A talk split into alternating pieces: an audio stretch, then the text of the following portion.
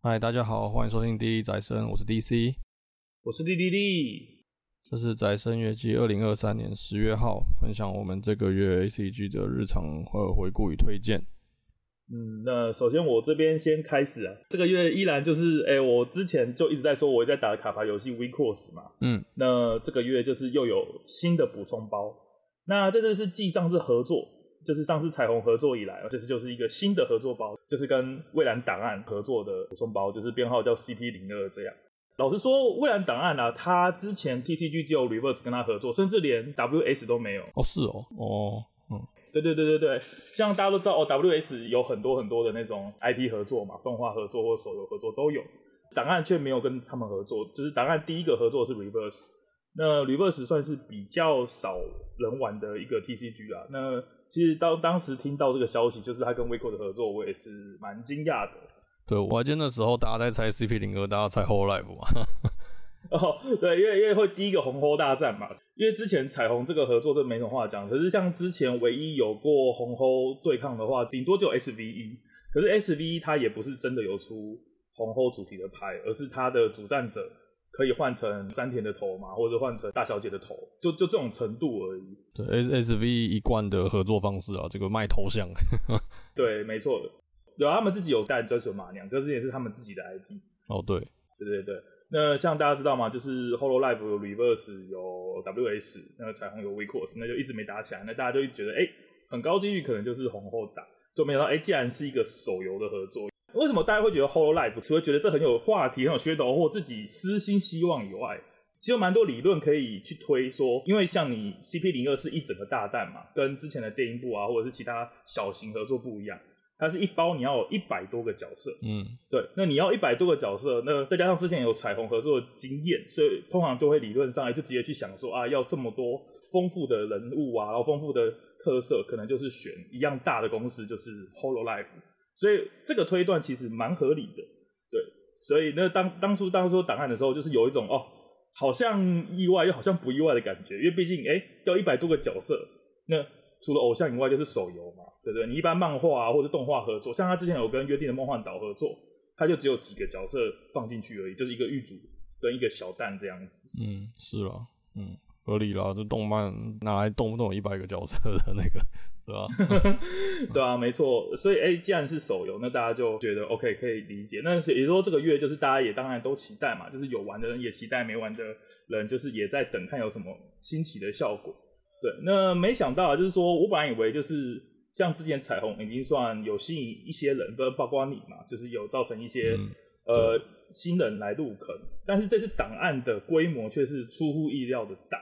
因为当初彩虹的时候啊，就是虽然很多人开箱啊，然后开盒什么，可是最后真的进来的人没有想象中多，就是先不要管留得住留不住，就是哎虽然开的人很多，可是加进来的好像只有一两个、两三个这种感觉。可是这些档案啊，就是哎、一出了以后，我就我听说啦，就是哎、可能桃园那边就哎、十几个人来来学或怎么样，然后现在我有听过哎、台北就是也会有就是好几个人进来这样。那其实这点就是想想看，其实是还蛮蛮有趣的。嗯，一样是跟有名的 IP 合作，那我相信彩虹的知名度应该也不会输档案太多。可是我觉得现在两边吸引进来的新手的热情啊，还有他们的接受度有一个比较大的差异。嗯，彩彩虹那时好像真的，我懂你的意思啊，就是真的留下来变成 WIXOSS 玩家的，好像比例真的不高啊。对，一开始我反而觉得就是档案人不会比彩虹多哦。对，一开始我想说，哎、欸，彩虹粉看到哎、欸，因为这些卡片都是全部重新印制的，就是每一张图啊，然后都是卡卡托米另外请画师来画，所以就是每一张图都是全新的，很有收藏价值嘛。然后再加上。彩虹的粉丝理论上应该有一定的怎么讲，就是岁数啊，然后财力之类的，所以应该开的这些东西可能也会想要去玩玩看，因为毕竟这些是偶像嘛，就是会想收藏一套，那可能就会想玩。对。不过、嗯、后来我听别人说，就是可能档案的玩家手游的话，跟 TCG 的玩家的调性可能会比较相近，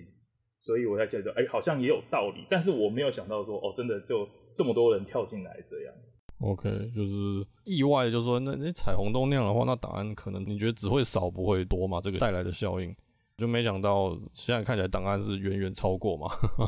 对，没错，那就是也也多亏啦，也亏这些档案的粉丝们啊，让我们有游戏可以玩，就是 看起来暂时 WIXOSS 还不会倒这样。太了，重客玩家。对，重客玩家，没错。那你在听到档案合作的时候，你有什么感觉吗？因为我不太确定你认不认识这个 IP。其实我我是真的不认识啊，我我当初是意外啊，oh. 我我就是属于说，哈，那怎么不是 Whole Life？所以你也是认为铁定是 Whole Life 这样？我还想说，干太爽了吧！这个路先有彩虹路跟后有 Whole Life，太太好玩了这游戏。结果是我不熟的 IP 啊，那我只是知道说，哦，干这个是很热门的手游啊，但我是真的完全不熟啊。坦白讲，你问我航线啊、档案啊什么的，我真的分不太清楚。那几个，对啊，我是属于这种程度的。了解。那我自己其实，呃，我自己是有载档案来玩，但是其实也只有每日登录，或者是偶尔抽个扭蛋这样子而已，我并没有去认真的研究它的剧情或人物。但老实说啦，就是我第一次看到这一包的时候，因为像我刚才说的嘛，就是我也没有很深入玩这游戏。那其实我跟你也差不多，就是对这一弹的合作其实是有一点兴趣缺缺的。再加上随着呃时间的公布，那卡表一展出来以后，发现哎。它蛮多的卡图都是解游戏的例会，嗯，甚至它有一个叫半的一个 token，假如说它在模拟一个手游的一个概念，就是说你手游不是常常会有那种哎亲密度或好感度的那种系统嘛，像公联啊或什么应该都有嘛，就是随着你初级次数增加或给他礼物什么，那亲密度就会满，那亲密度满以后就可以开额外的剧情，对不对？这应该是手游蛮常见的一个操作，嗯，那这次 WIXOSS 和档案合作以后，它就是加入一个半系统。就是说，哎、你可以用特殊的方式去获得办的机会。那办可以干嘛？你只要拿到办的话，你就可以点名其中一个学生，就说，哎、某某某，我要把我的办给，比如说，呃，幽香，就是这个比较有名的角色嘛，就是一百公斤的幽香。对，我把判给他的话，那他的能力就会加强。就是所有的学生都有多条能力叫半能力。那当你半给他的时候，他就会解放这个新的能力。就是有像很多手游你看到了嘛，随着亲密度增加，能力就会变强。然后甚至可能会有那种突破的那种感觉，对，那就是这个就是这一次主打的系统，嗯，对。那我觉得比起彩虹那个时候的 collabo 比起来啦，我觉得这一点比较更有创意一点，对，嗯，我我觉得听听起来就是等于是卡片可以升级的概念了，对对对对对。其实升级再白话一点就是，反正它就会呃再再具有再写上另外一个能力，这样它的变化是比较多的？而彩虹那时候 collabo 就。好像只是你把 collab 换成呃已经存在的什么硬币或什么都说得通嘛，好像就是那样子。嗯，对，甚至你就把它当成 game two 啊，然后可以用 piece 去补充，就可以用大绝招来填充它的数量的一个呃一个游戏限定几次的技能而已。其实大概就是这种等级的感觉。哦，子弹的感觉啊，对，对对对对对。如果在彩虹那时候比较像这样，对。可是档案的办就是很明显就是哦。你就是有，应该说这个流程就是跟手游那个很像，哎、欸，就是你这个资源有了，然后填过去就会产生变化。对，没错。所以说有了这个半系统以外，那这个东西除了哎、欸、变强以外，其实还有更深层的一个意义，就是说，就是你也知道嘛，就是哎、欸、一个卡你想要抢，你觉得好的卡你都要满编嘛，对不对？嗯。那你可能就会一组卡可能会放四个那个学生，那当你拿到他的半的时候，你就会发现，哎、欸，虽然只有一只变强没错，但是我台面上我可以放三只，所以。这个时候，我的场面会变得比以前你知道的 w e c o s 的场面还要更强大。比如说以前，哎，我们尝试来说会知道二等的场面，就是二等台面上的怪的战斗力可能顶多一万。可是 A V 有的办，你给他一个突破系统，那假如你的办的角色刚好抽到三只，你可能可以排出三只一万二的角色。哦，哦，那这个就是档案，对，就是档案会超乎常理的地方。那也是我觉得现在这个合作有趣的地方。这个我我听起来觉得这个比较是爆发力嘛，就是有有爆发的感觉。对，就是有爆发力，但是这当然就是要取决于哎你的手气好不好啊，就是你能不能真的拍这三次出来，因为毕竟办很难拿，嗯、就是你一场可能你都拿到两到三次、四次，顶多就是这种个位次数。对，那假如说哎你今天要办，我选一个，比如说我选幽香，然后可是他从头到尾都存在牌库底，那就跟没有一样，你也就没有比较强。对对对对对，所以它就是这样的系统，所以。总体来说呢，呃，如果有人就是哎、看到的就是档案合作，那想要入坑的话，我会觉得这是一个很有趣，就是很有变化的一个环境。像我以前说嘛，我喜欢玩 WIXOSS 的地方就是它很像 roguelike 游戏，就是你抽什么就打什么。那加了这个办系统，它又更偏向这种随机性一点的，就是我有喊办，可是我不一定真的铺得满，或者是哎、我运气很好，我手上刚好有三张这个东西，那我办一喊，哎、我场面马上就增强了三倍，这种感觉，我觉得这是这个档案很大一个特色。嗯嗯，这样有有有在加强本来它这个 WIXOSS 这个游戏的机制啦。嗯嗯嗯嗯。呃，让你说，就像你说这个类似 Rock Like 这种有什么资源做什么事的这个状况更有变化性，更也就是朝这个有着朝这个方向做就对了。没错。但取而代之，它有它的负重要。那我这边就不讲的太深入了。其实简单说，就是它就这种，我们刚才有提到一个 Peace 嘛。那通常 Peace，就你所知，你有玩嘛？那你就应该知道 Peace 是一个很强大，然后去足以扭转战局的一个像是大绝招一样的特殊的卡片这样子。嗯。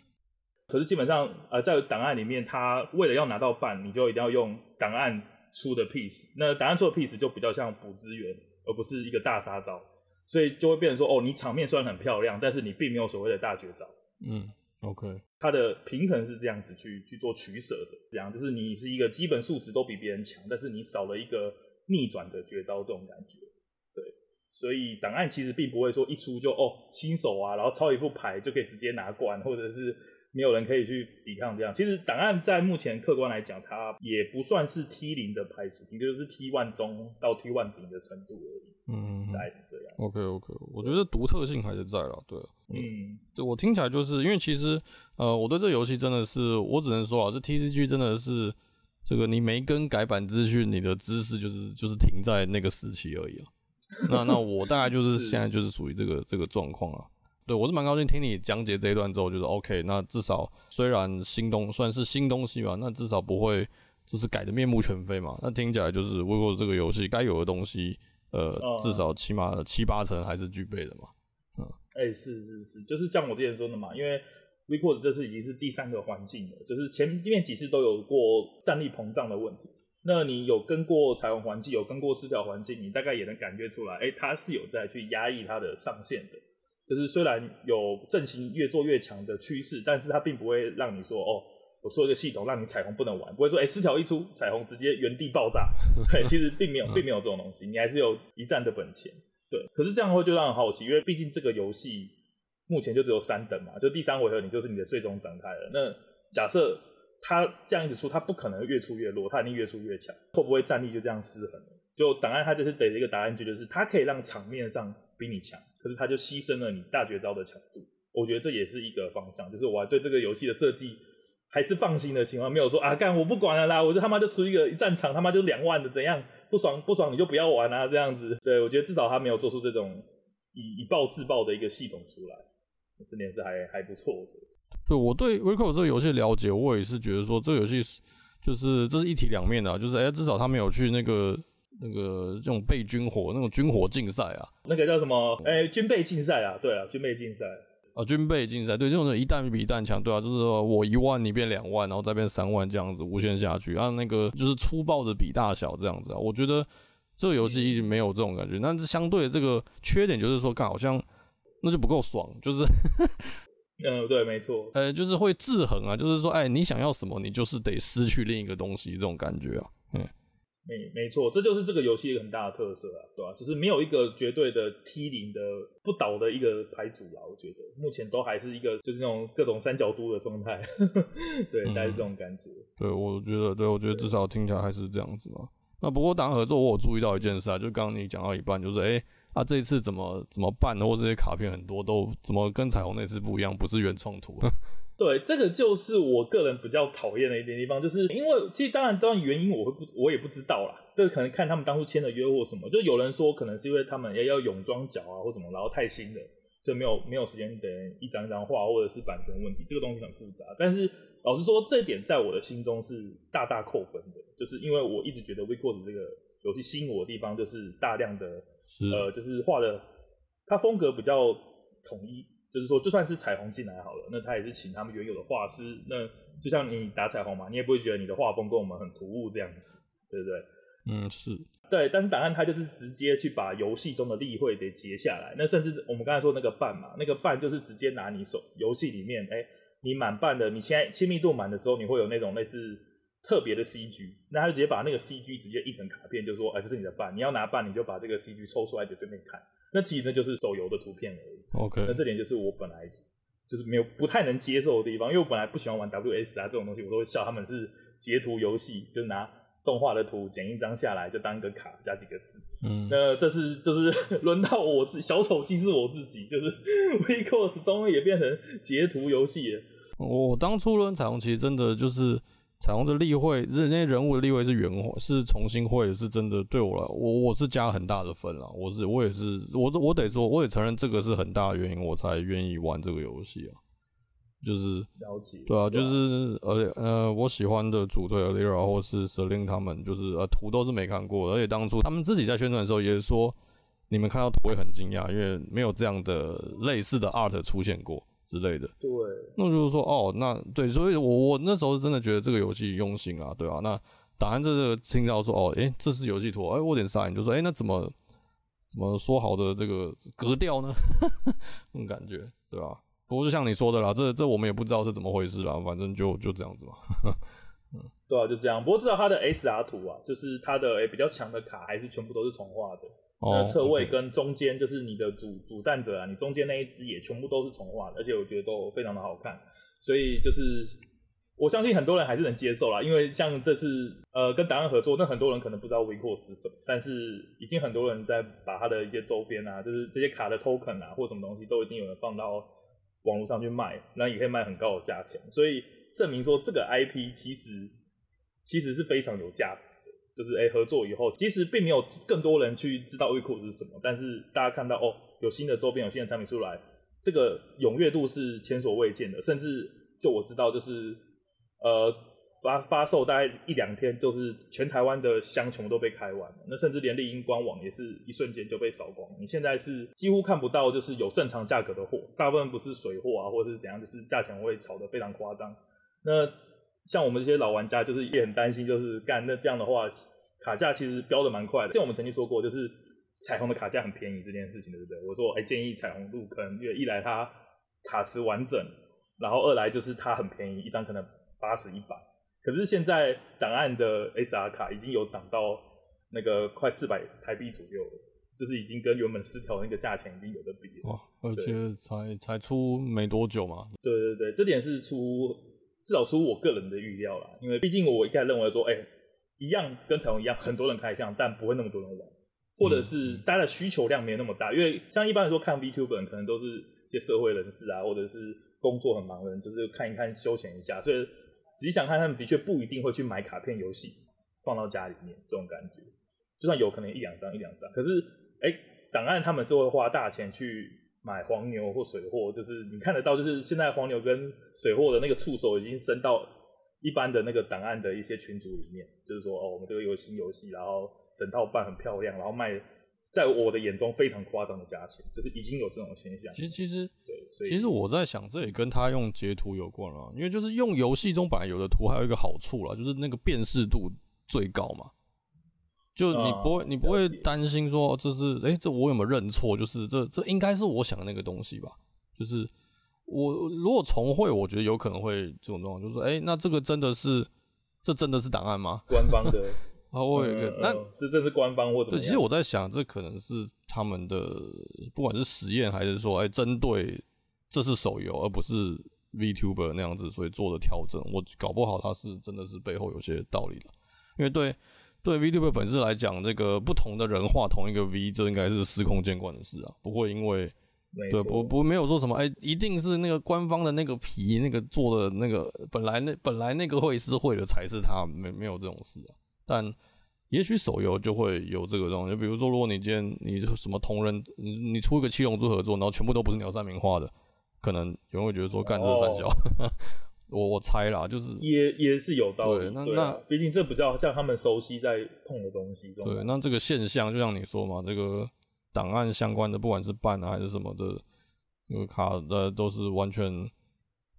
呃，市场上就是以这什么一一卡难求嘛，有到这样子吗？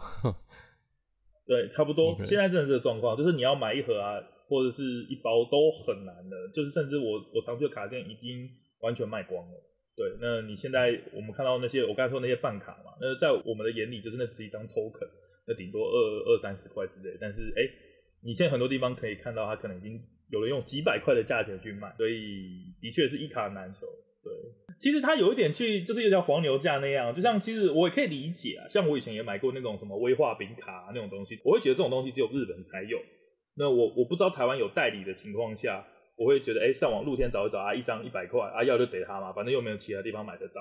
嗯，可是实际上这就是像我们之前说的嘛，哎、欸、，TCG 玩家和现实的宅玩家的那个鸿沟其实是比想象中大很多很多。就像之前彩虹也有也有人去卖彩虹的水货，就是说，哎、欸，我一盒卖两千多块，然后说这个只有这是从日本空运过来的，但其实根本就没有，台湾直接就有代理。哦，OK。那呃，对，那我在这边呢、就是也告诉大家一个好消息，哎、就是在这么抢手的情况下，在明年一月的时候，官方已经公布会再贩，所以就是说也不用担心想入坑的玩家，现在可能不一定马上买得到卡，但是哎、你用影印啊或什么东西，因为毕竟这个圈子比较小，所以如果想加入的话，就是用一些代卡什么，我相信其他人也不会说什么话。那喜欢这个 IP 的话，我觉得也是可以趁机体验一下，对，趁现在赶快。这个工商，对对啦，那个反正虽然缺货，但是官方已经宣布会会再再印了，所以就就等一下这样。对对，所以就也不用担心玩不到啊，就是想现在体验啊。现在在很多卡店，只要你愿意问，都会有很多的呃老手愿意去带新手啊，因为毕竟。毕竟人真的不多，所以每一个新手对我们来讲都是都是很珍贵的啦，我们都会好好的保护。就像我们，我当初带你应该也没有带的很差，对不对？就是要什么资源都会尽力提供啊。太神啦，各种养，对啊，就是真的是各种养，真的是怕你跑，对啊？对啊，OK，就是这样，对吧？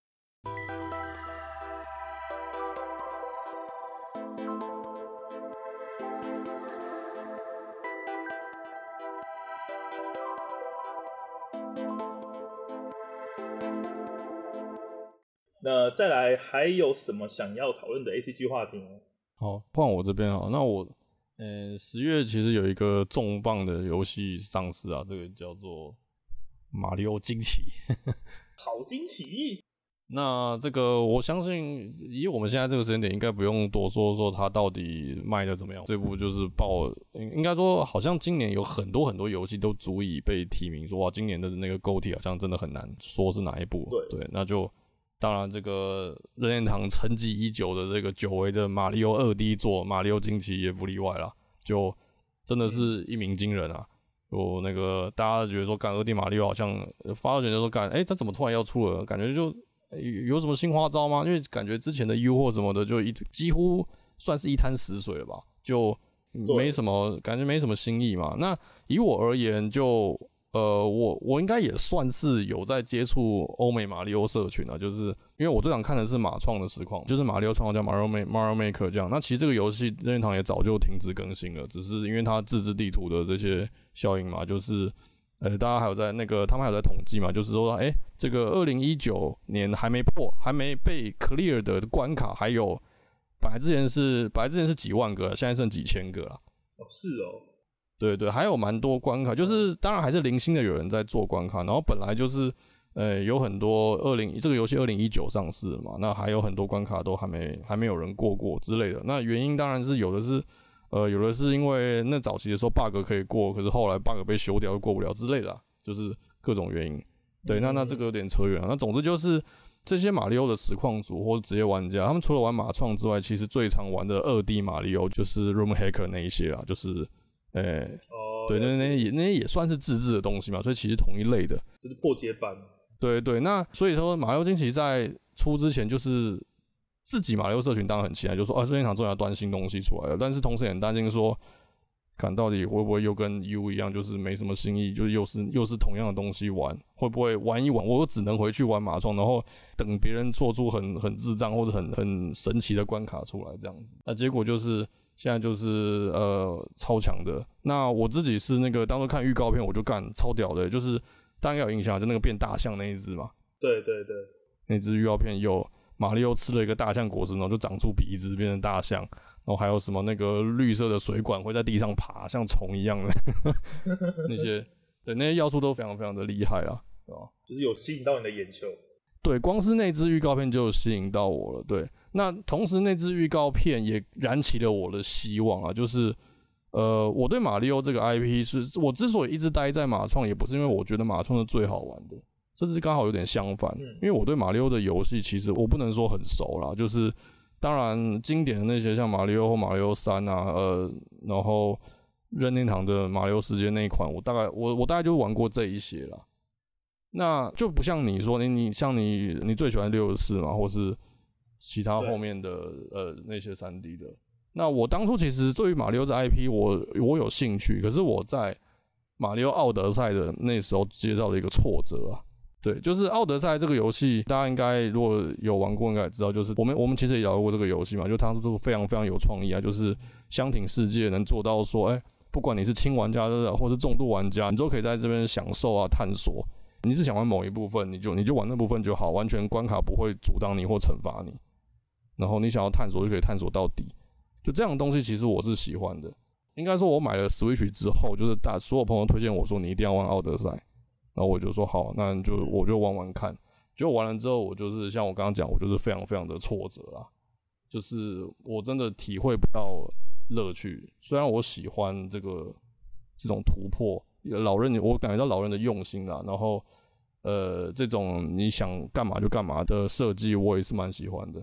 可是偏偏就是我对于三 D 的这种动作游戏，我非常的不适应啊。就是你觉得操作的成本大于它带给你的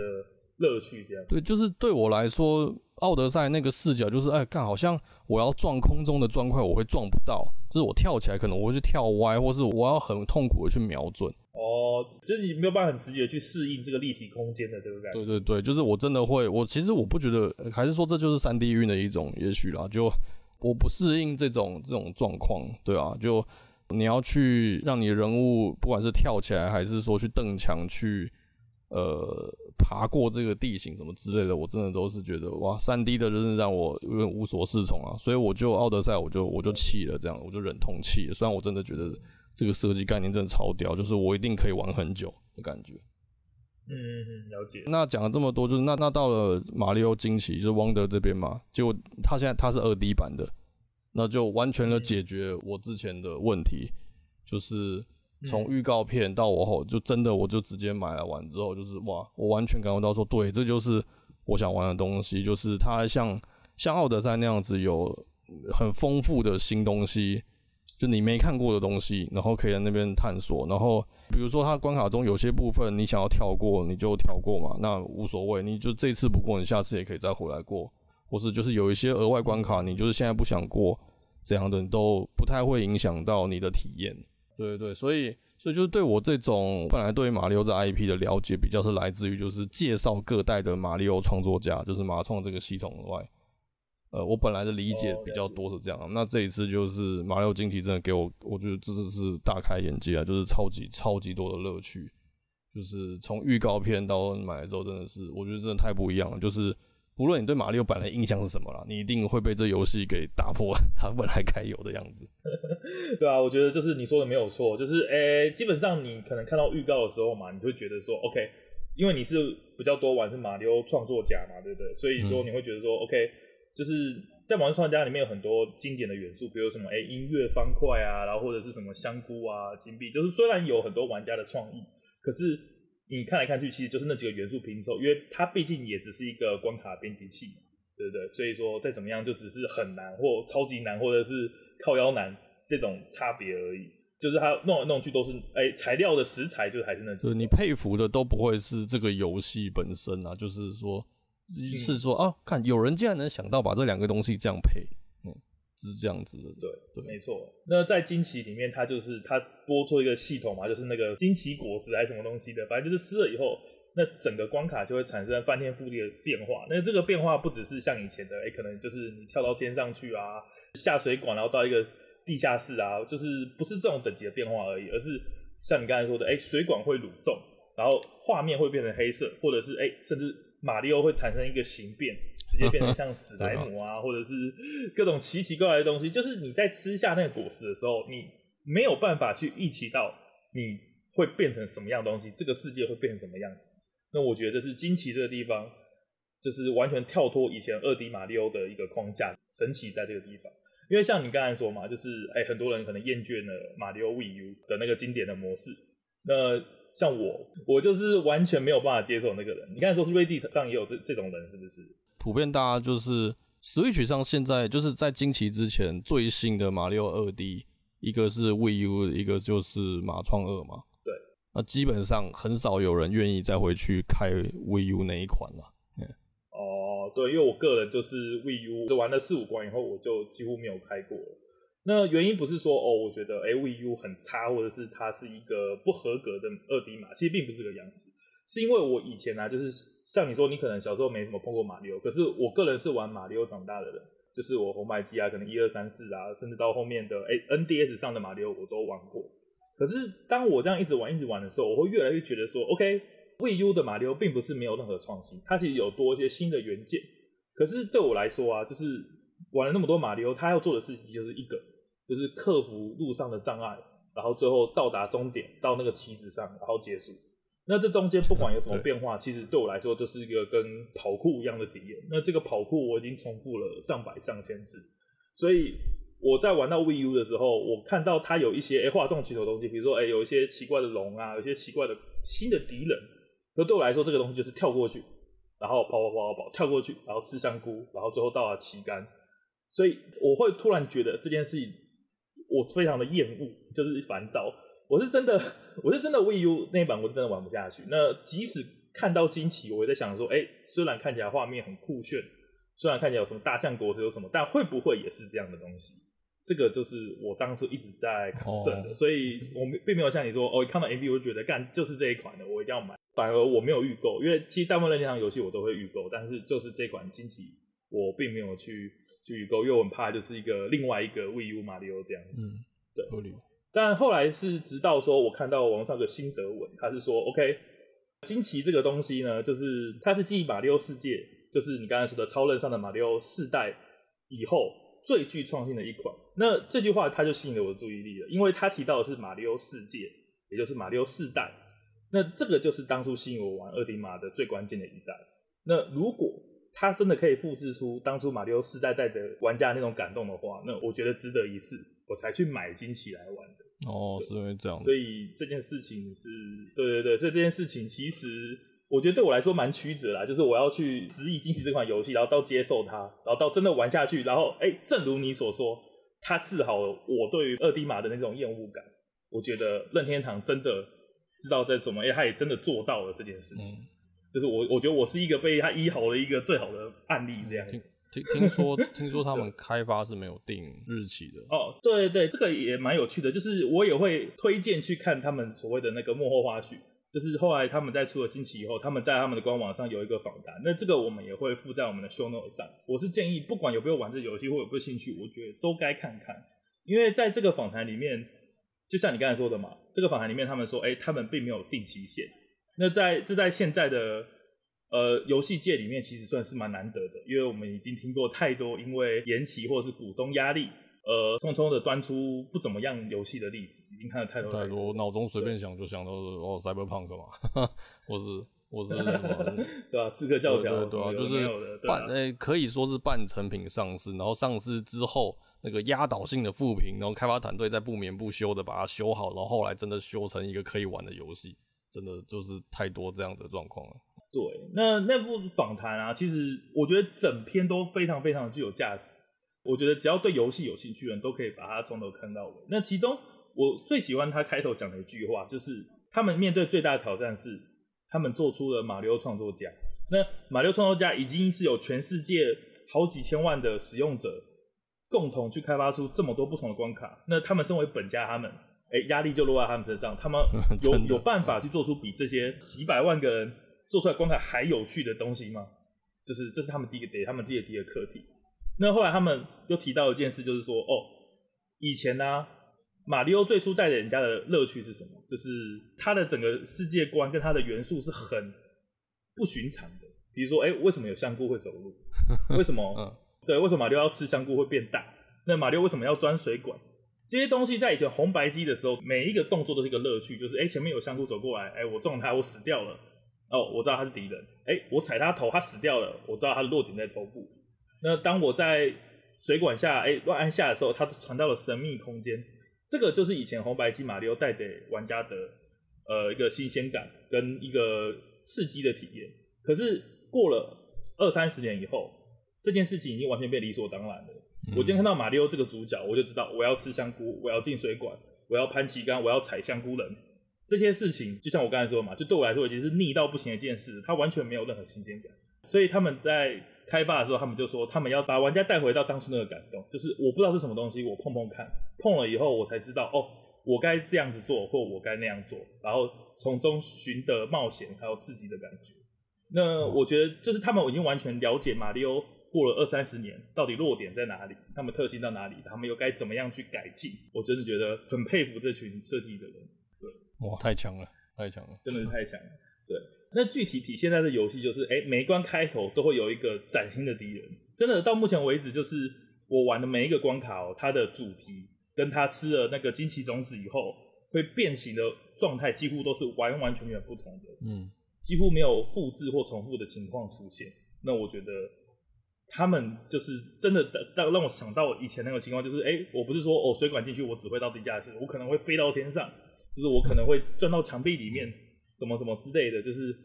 你根本就想象不到，每一关都想象不到。我觉得它完全就是突破了以前我们认为那种啊、呃、二 D 嘛，就是要跑跑跑、撞撞撞的那种感觉。它这次就是完全否定了这个既定的模式。嗯，那我真觉得很大胆也很创新。你让我想到一个，就是在玩马创的时候，你会有那个直觉，就是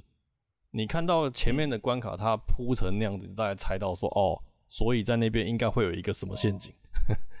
就是说，哎、欸、哎、这边有个 pit，就是这边有个洞，看那这边上面应该有一个 hidden block，就有一个隐藏的，就你一跳会撞到，那你就会掉下去死了。这种，就是先被这个当初一代马里奥的创作者，大家已经先先学起来，然后后来就是又被玩家利用，就是太多玩家利用到哦，一到这个程度，都这个关卡长这样子，已经已经是大家已经熟到不行了。就是像你说的，以前觉得很惊奇，可是现在这是常识，就是。哦，就就是这样子嘛，还还能怎么样？真的惊奇就是突破，所以我才说，哎、欸，不止说哦，体验这个游戏，然后感受到它的乐趣以外，我觉得，哎、看看访谈，你会更佩服说，哦，他们就是完全知道他们要做什么，他们能做什么，而且他们以后会做什么。那我现在唯一担心的就是，万一这么好玩游戏没有第二座怎么办？就是会不会下一个惊奇，他们要怎么去突破？因为很明显他们是吸取了奥德赛很多很多的经验嘛，比如像，哎、我刚才一直说哦，旧的马里奥对我来说就是跑酷。那这这件事相当于二三 D 马也是嘛，因为最早的马六六四也是偏向过关为主，而不是去随地探索。当然，它也有很多有趣的一些小彩蛋，但是它终究还是要走到终点。那这点就跟以前的二 D 马一样。那奥德赛它就换一个方式嘛，就是它并没有所谓一关，并没有所谓的一个终点，而是哎、你每一步，你每一个动作都有可能。拿到一个月亮啊，或者是填补你的那些收集要素之类的。那惊奇也是走这个方向，就是它甚至拿掉时间限制，所以这次你再也不用跑酷了，而是你可以尽情的去探索啊，和每一个物件互动。对，我觉得他就是在学奥德赛的这个模式。那只是再来呢，就是他们要怎么突破现在这个已经很优秀的模式，就是我觉得可以拭目以待啊。对，对，，OK，我还是有信心的。对啊，对啊，这个。我觉得也不用，对啊，我觉得也不用担心啊，反正先先爽再说，就先先玩再说，对吧？是？因为我当初已经觉得马创已经是已经有一个超高的高度了，就是前阵子还看一个有一个人做的马创的纪录片，就是我觉得马创这游戏是很有效的把，诶、欸，你可能不太会玩马里奥，但是你你对于关卡设置有一种超强敏锐的直觉，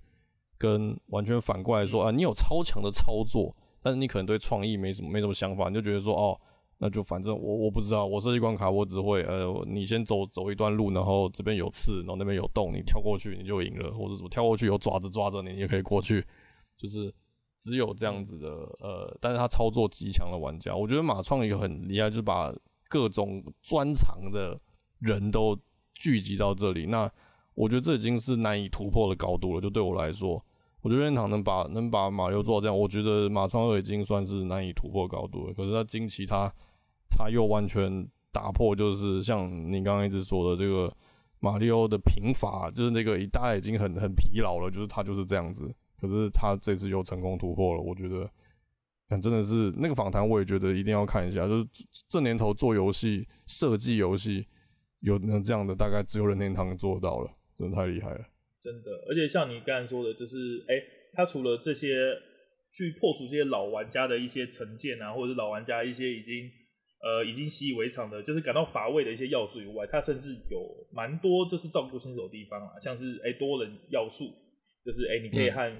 各地不同的玩家互相帮助。嗯、那即使你们不能沟通，你们不能实质上的去帮他过关。可是你可以诶给一些指示啊，或者是一些东西，我觉得这点就是它就是任天堂真的是各方面都面面俱到。那当然我们这边一直都没有说这个游戏的玩法，或者是到底有什么每个系统一个一个拿出来拿出来去讲，因为这个东西实在是太难去用言语去说明了。就是如果你真的自己玩过，你就会知道哦，它不但突破了以往所有的二 D 嘛，它甚至就是。就是不不冠上这个 IP 啦，就以一个纯粹的二 D 横向平台的卷轴游戏来讲，它也顾虑到了很多很多的娱乐性跟要素。我觉得这真的很厉害。嗯、就是它并不是说仗着说哦，马里奥只要出新的一代，然后有新的一些造型或者是新的一些敌人，它就是一个好作品。那我觉得他这次惊奇的这一款是完全打破以前的框架，就是他们做一个崭新的尝试的。那我真的很推荐，就是说不管你是不是马里奥的老玩家，甚至你可能哎。欸很新生代玩家可能根本觉得这东西就是只有只有那种老 Coco 才会玩的 才会玩的游戏，我觉得这个都是都一定会带着你很大程度的乐趣。我真的觉得它适合各种，甚至连手残的玩家，他都有很多很多的系统或怎么样去帮助。有那个有那个角色就是不会死的，像们就不会死。对对对对对，甚至有设设计这种角色，就是让你哎、欸、单纯探险也玩得下去的角色。因为像我姐，她就看到。二 D 嘛，她第一个反应就是说这个游戏一定很难，就是我一定要两段跳啊或什么东西去克服。但我觉得惊奇就是不会，它就是真的是适合各种层级的玩家。那你要难，它有很难很难的技术型关卡。对，那我觉得就是毫无死角。我现在看起来又只能这样讲，嗯、几乎没有什么死角的作品，真的非常的屌。我觉得太强了，就值得玩。我觉得这个钱，这个真的是钱花的开心的，觉得值得的游戏。啊、对。真的啊，反观，反观太多了，反观太多了。啊、那个最近打六折那个，最近打六折，最近打的太狠了。每一次新的赛季就要呃坑坑巴巴的被人家喷到不行的，我就不说了，心知肚明。哎，总之就是任天堂还真的是真的是有两把刷子啊。对，好，那总之就是大力推荐这个马里奥惊奇，是真的哎。Switch 可能已经也要迈入晚年了，对啊，其实已经做了这么多年了，对，还可以这样一直在出新游戏，然后还有这么样的品质，这是真的，真的是难得一见，对，嗯。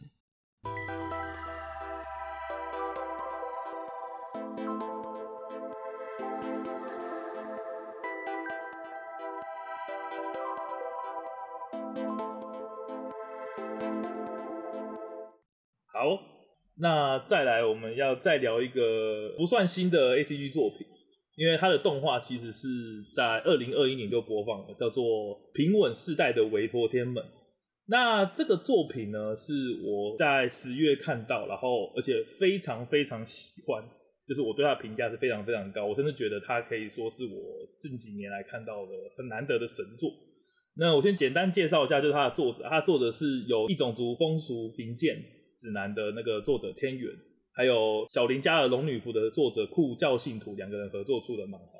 那当初我看到这个组合的时候，我觉得说这两个人好像都是以卖肉为主，所以我对这个 IP 一直兴趣缺缺，就是觉得说啊，这个画风看起来也是可爱可爱嘛，然后几个萌妹子这样，那应该不会有深度哪里去，搞不好就是什么露内裤啊，或什么恋爱喜剧这些东西。我当初是真的这样觉得，所以即使在二零二一年的时候，它的评价其实蛮高的。我那时候有听说过这是一个好动画，但是我就是一直都没有去碰触这样。就直到最近，我突然心血来潮看了漫画，才发现，哎、这部作品是神到不行。这个故事的剧情我觉得有点难去解释，但是我必须说，就是它真的不是所谓卖肉或者是轻松为准漫画，甚至我觉得它非常非常的成人像，就是不管是它里面的尺度，或者是它里面的道德观。里面的世界观，我觉得都非常非常的不适合小孩子去看。OK，对，这是一个只有大人才能看，而且才看得懂的作品。嗯，我当初也是，哎、欸，你十月的时候推荐看，我想说，哎、欸，这这什么没有没有看过。我其实几乎是要讲跟你刚刚讲一模一样的话，就是我当时觉得说，哎、欸，这个这、哦、这这、哦、这这个画风蛮萝莉的啊，我应该可能是什么那个吧，神明可能爱恶作剧，什么掀别人内裤这种这种东西。但但以为就是这种，都结果没想到，干竟然是这种需要肯设定，然后世界观设计的让我哑口无言的超强的神作。对，我觉得神作并不夸张啊，就我也真的有点吓到，嗯、对吧？对，真的真的是好看到不行。那我卖了那么久的关子，就是里面到底讲什么呢？那其实这一点真的是很难照剧情说啊，因为我觉得说再多都是雷。但是我可以，就是我只能简单介绍他的世界观。他的世界观就是说，哎，在这个空想的世界里面，那在数百年前曾经有魔族，然后蹂躏的大地。那这个时候抵抗魔族的，就是被称为维陀天，就是我们标题的这个，呃，算是像类似神一样的种族，可以说神族，没错。那就是这个神族在封印了魔族以后呢，就是已经过了几百年和平的日子。所以这部作品叫做《平稳世代的维陀天们》，就是指说，呃，这群维陀天们在呃已经没有魔族的世界后，他们会怎么生存下去？这个是这个故事的开头。但随着故事的剧情，哦，你就会发现，啊，魔族复活了。嗯，那甚至在这个世界上，哎，人跟魔跟神这三个阵营是都有各自的立场、各自的强度、各自的理想。那这部作品其实是一直在讲这三个阵营的冲突跟消长。这样子，我觉得这是你一开始可以看哎作品介绍，或者是看前面一两集漫画的回溯，你没有办法想象得到的一个设定跟展开。没错，对前我记得前两话就只是在说，哎，他们好像那个是生在一个没有战争的时代，啊，有一个是全，可是那个全身都是力量，也不知道干嘛，那种悠闲悠闲的那个那个随便混日子的感觉。对，那就是甚至他们还说嘛，就是我这就小了一点点啊，因为这就是前面两话内容。就是他带领的冲突，就是说，哎、欸，因为我们刚才说几百年前魔族被封印嘛，那当哎、欸、魔族在现在复活的时候，他第一句话就是说，那你们这一群已经习惯了平稳世代维陀天，到底还有多少力量？就让我来瞧瞧。这个就是转折的开始，也就是说，从这个事件以后，就是从魔族复活的事件以后，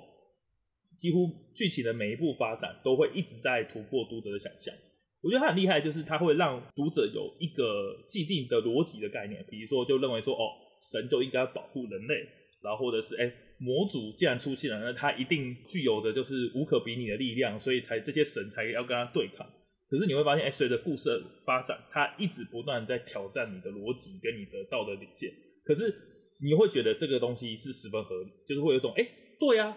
这样才是对的。可是为什么我之前没想到？我觉得这就是这部作品最厉害、最厉害的地方。嗯，他有说服得了我。对，他有说服力，然后再加上他的画风，像我们刚才说的，哎，一堆萌妹子啊，甚至大部分角色都是 Q 版的情况下，他的画面跟他的剧情非常有冲击力，就是里面到后面你可能看到，甚至什么人被削成人棍啊，或者是各种什么强奸啊，什么杀人啊，什么戏码，就像我之前说的，这部是非常非常成人向的漫画，那并不是说它很下流或低俗，而是它很残酷的去去展现了一个空想的世界观。嗯，对啊，这个新新三色免不了了。那虽然说这个残忍的描写也是有的，对吧？那我们刚才也说嘛，就是他这个世界观是不断随着剧情去扩展，然后去让读者去发现到的。那老实说啊，就是为什么会把它捧为神作，并不是只有说哦，有一个好像还不错的故事，或者是有一个哎有创意的世界观那么简单而已。像我之前看过一部就是《天国大魔境》，就是这部漫画应该之前动画化的时候也有一点点讨论空间。对，我记得也算是有人提起啦，就是说算是有红一下这样子。哦，我是没听过。然后、你没听过《听过大魔镜》哦？因为之前好像是在 Netflix 还是什么忘记了，在一个串流还是迪士尼我忘记了，在一个串流平台上播。它的世界观不能说跟着很像，但是它的故事描述也是，就是说你要随着故事，它会有很多很多你没有办法理解的事物存在。就是比如说它有两个世界，然后它有异形跑来跑去，那你会发现，哎，这些异形的特色啊，什么什么东西，跟你以前看过的某个地方很多。它它的伏笔非常非常之多，它几乎说每一画每一格都有埋伏笔，那也会在后面被解开。那当时我看的时候，我会觉得这个作者很厉害，可是我看了以后，我觉得不刺激、不有趣。就是我觉得我好像在做速读，你知道吗？就是哎，你会觉得设计速读的人很强，嗯，就是哦，他怎么想得到这样子去配，这样子去构成这样子的谜题给你解？可你解完以后。你就只是解了一个数学题而已，你并没有从中获得任何的快感，或者是那种高潮的感觉。我觉得那个时候我看《天国大魔镜》的想法很像这样，就是哦，这个伏笔埋得好诶，这个伏笔埋得不错诶，然后嘞，然后我觉得作者很屌，就没了。我自己没有获得快感。那相反，在《韦陀天》里面，诶，它得有很大程度的感官刺激，就是除了新三色以外，它对各种道德观的挑战以及各种剧情的转折，我觉得都是。刺激，也是真的有趣好看的。嗯，所以对于韦陀天的这部评价，我会给《天国大魔镜》大不少。这是我个人的想法，因为当然《天国大魔镜》也是一个评价很高，然后也是一个大家喜欢作品。但是相较于维陀天来讲，我觉得维陀天更对我的胃口。嗯，了解，我也是这样。我会用一件事来推荐维陀天这个作品啊，就是你刚刚也有讲，一直讲到这个道德观这件事情。对，就是我觉得如果大家熟希腊罗马神话的话，就是希腊罗马神话中的这些，不管什么宙斯那些神，都有一个特性，就是神是很像人类的。就是哎、欸，像宙斯，你看他有七情六欲啊，你看那个到处跟人生孩子啊，什么东西的。然后那个像战神他们那个杀的片甲不留，什么血流成河这样之类的嘛。就是神的描写是很像人类的，但在韦游天里面，他就是他完全打破这件事。虽然他们长得还是像人啊，就是人的那个面貌嘛，然后一样的什么手脚啊这种感觉。对。可是他们的思想，你可以看出来哦，这个不是人类，因为人不是这样想，就是他们对于道德观这件事。他不会跟人一样有一样的道德观，不会说啊，我就是要帮人类啊，魔族就是比较坏，所以不管怎么样，我就是要想办法呃保护每一个人类不受伤害这件事情。他他完全把人该有道德观从他们里面的这个维陀天的这个神族上抽掉。嗯，所以不只是你你感觉到说哦，这些人就是体能跟超能力上不是人类，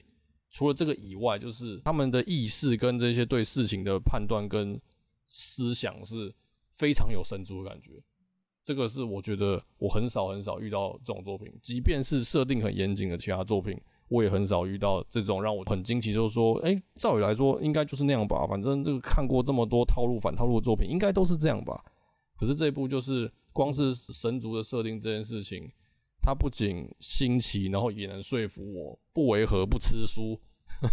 然后我个人是很喜欢有描写神的神话故事啊，所以。我觉得这部从，我觉得这部如果你跟我一样，就是非常喜欢这一类的东西的话，就它一定满足你。它从诞生的原理到起源到习性，都有很特别的描写，而且非常非常的能说服你。就是这是我推荐这部作品最大最大的一个原因。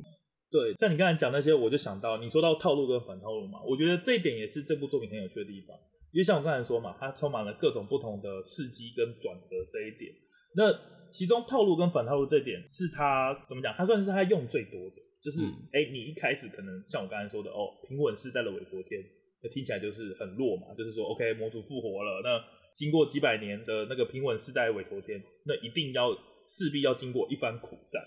那听我这样讲就知道，就是这个东西就本身就是一个反套路，就像你刚才说的，哎、欸，这些韦陀天们都有人类的外貌，那甚至有人类的互动，就是他们可能会哎、欸、开开玩笑或说说话。可是当他们在面临说 “OK”，我对待人类，我对待魔族的态度的那一瞬间，就像你说的，他有神的那个格，就是他可以跟你讲话，他可以跟你交流，他可以跟你开玩笑，但是你们就是天与地的存在。那我觉得这一种冲突感是这个作品最优秀，而且也是其他作品很难带给你的。就是你其他作品可能哎、反转，就是啊这个人怎么突然死掉了啊，我怎么没想到？哎、这个人怎么突然打倒那个人啊，我怎么没想到？就是这种反套路，只是一种违背你常识的存在。可是，在韦陀天，感觉这些东西都是自作多情。就是说，哦，神做出残忍的事情的时候，你会开始问自己说，为什么我会觉得他原本像人类？那只是因为外观而已。嗯，就是我不知道，我不知道这样你有没有这种感觉？但是我自己会有这种感觉，就是很多东西他都演给你看的。就是这些人，他们一开始就是神跟神之间的对话嘛，就是韦陀天之门打打骂骂，什么什么什么，好像。好像那个青梅竹马一样啊，在那边谈笑风生之类的。可是你说会感觉到，哎、他们对人、对魔族的态度就完全不一样。那魔族，我们也是擅自认为，OK，魔族一定是很残忍、很坏、很强，然后一定是魔王。但是随着故事的剧情后，你就会发现，哎、他甚至比神更像人。那这些东西，我觉得都是作者在描写的时候带给我们一种错觉，就是说，OK，魔族一定很残忍、很坏、很强。那当你认知到说并没有，而且这也不是靠一般的反套路去让你发现这件事，而是你随着故事的进展，你会自我意识到说，为什么我会觉得他是坏的？那为什么我会觉得这件事好的？真的，真的，你会有这样子的自我的质疑。那我觉得是这部作品最神的地方，就是在这边，就是它不是说透过一个很明确的转折让你知道哦你是错的，而是你回想回想起来说，哎、欸，对我好像是错的。我觉得这点是最可怕，也是最。最最最 tricky 的地方啦，真的很难去体验到这个感觉。这这真的是归功于作者有花心力，然后也很成功的描写啊。对，你刚问我懂不懂嘛？就我觉得就是说，一般的反套路就是啊，我猜错了，怎么会这样子？就是你可能反套路套路，你只有这种感觉，就是啊，原来原来你是指 A 啊，我以为是 B 呢，就是这种感觉。可是这部是让你就深刻想说，哎，对啊，为什么我我竟然会去猜 B？我我我是不是脑袋有问题？你会检讨自己，就是就是我我怎么会这么先入为主，就觉得一定是这样之类？明明他。他的所作所为就不是我我本来以为的那样子啊，就是真的是功利耶，就真的是作者，我觉得是作者的会写会画。对，我觉得是作者他真的有去想过读者怎么去看他的东西，或他有他的魅力去展现出这些东西来。对，另外还提一点蛮有趣的事情，就是这部作品嘛，我刚才说动画的话是二零二一年，但是其实现在漫画的进度也差不多跟动画比动画多了几画而已。那个原因是因为当初这个东西最早是 Web 漫画，所以在动画化以后，他就是请了故教信徒当作画以后，他们又从第一画全部重画一次，所以就变成说，OK，当你原本漫画，我原本 Web 漫画，就有像一拳超人那样，就是哎、欸，一拳超人是两边几乎是平行进行嘛，就是你多画几画，我就多画几画。那他是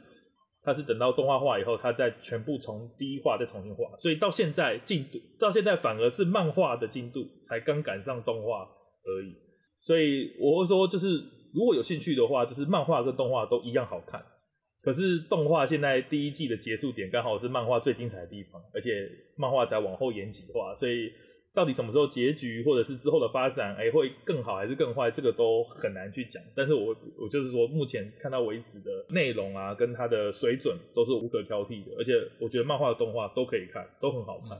对，甚至我自己是。像我之前说嘛，我很少看动画改编作品，但是是漫画看完，我接着看动画，我也觉得动画呈现也是也是够格的，就是有有呈现出漫画的感觉，对，我觉得很厉害。整体来说没有崩掉就就够了，然后它它的那个带给你那个冲击感也是可以完整的感受到。MAPPA 做的，相信 MAPPA。那这不就跟巨人一样？的，我刚才想说。对，跟巨人很像哦。对，现在巨人也要完结篇了。对，对啊，那个对啊，巨人我们就下个月再讲，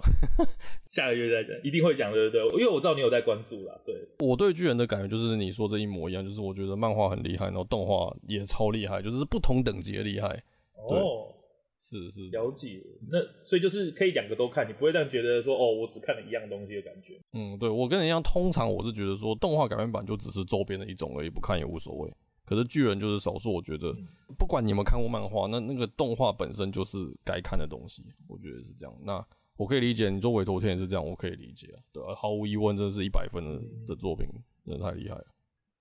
真的啊，总之委托天就是一个非常推荐啊，就是真的，你看完我们好像打了一整集的太极，然后也没有说他到底演什么发展怎么样，但是我觉得我们是算是蛮去陈述说他好看的优点在哪里啊，所以我觉得。就当被骗也好，我觉得你只要看个五话十话，我觉得应该都会爱上他。就是他对你的冲击感太强烈了。对，我只能说那个幸好那个当初这个先入为主，觉得说啊，这个风速娘作者画出来的应该就是一样的东西吧。就是幸好当初没有因为这样就打退堂鼓，对，真的是对，是真的好看，大力推荐。对，好，那我们这个月的月季就也差不多介绍到这边。那一样的，就是我们也会在我们的 Instagram 还有 Twitter，哎，先到 X 上面各自发表我们的周记。那也请有兴趣的听众不妨去听看看。